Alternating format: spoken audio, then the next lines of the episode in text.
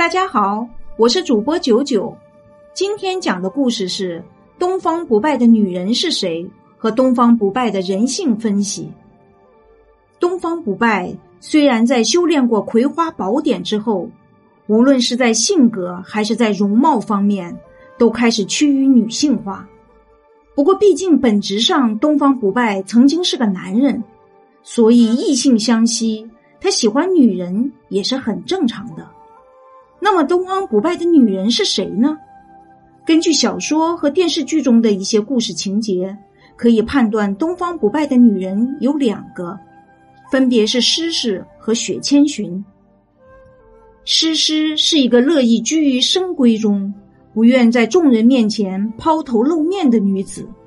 她温柔贤惠，不懂得弄枪舞剑，也不懂得什么江湖道义和天下第一。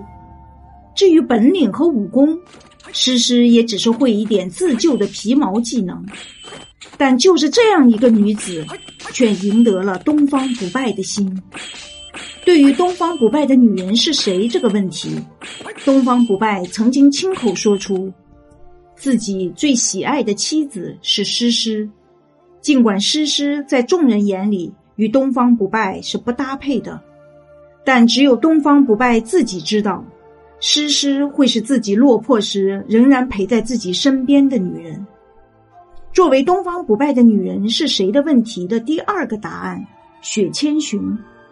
雪千寻是在诗诗服毒自杀后来到东方不败的身边。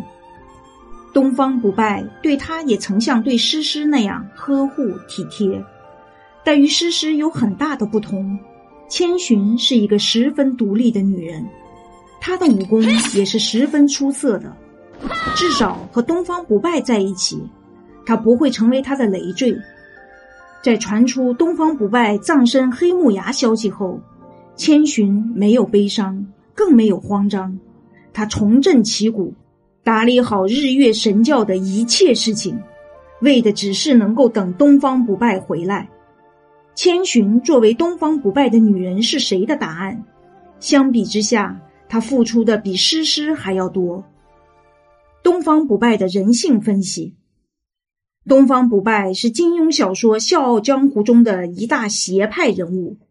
他趁日月神教教主任我行修炼吸星大法时，夺取了教主之位，自己成为东方教主。之后又被令狐冲等人杀死。作为小说中的重要人物，东方不败的人性分析。是很多人感兴趣的话题。东方不败这一人物形象具有多面性。他在练就葵花宝典后变得性格暴虐，但他的性格却十分具有真实性。金庸笔下的东方不败是一个可怕而让人琢磨不透的人。闺房绣花的情节描写让人寒意顿生，而在东方不败夺取权力后。他又对权力失去兴趣，过起了女人的生活。虽然这让很多读者匪夷所思，但他那句羡慕任盈盈是女儿身的话，却是出自真心的。这反映了他的真实性。这时候的东方不败已经看透了一切，而变得洒脱。